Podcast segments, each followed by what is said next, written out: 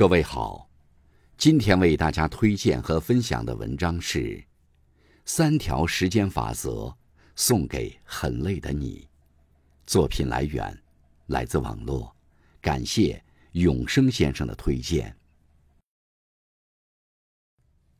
小的时候，感觉日子很长，时间很多；后来不知哪一天开始，突然觉得时间好像变快了。有位哲学家说过：“生命并非短促，而是我们荒废太多。”遵循以下三条法则，在有限的时间里，获得更多的价值和收获。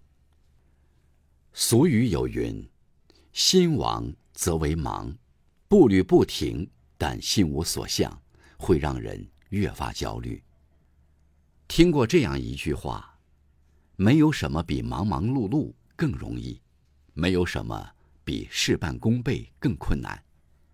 很多人宁可缩短自己的休息时间，去弥补工作效率低下的错误，殊不知，这样不仅干不好工作，还累垮了自己。要清楚，我们不断付出自己的时间去工作，是为了更好的生活。用时间投资自己，告别假努力。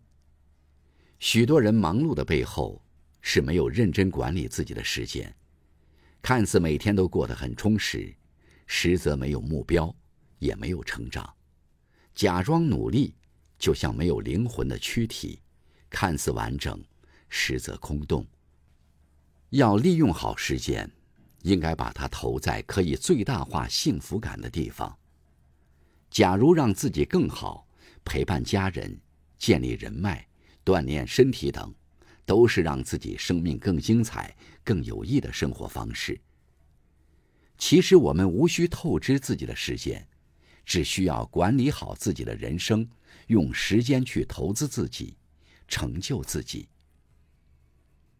养成好习惯，在合适的时间做合适的事。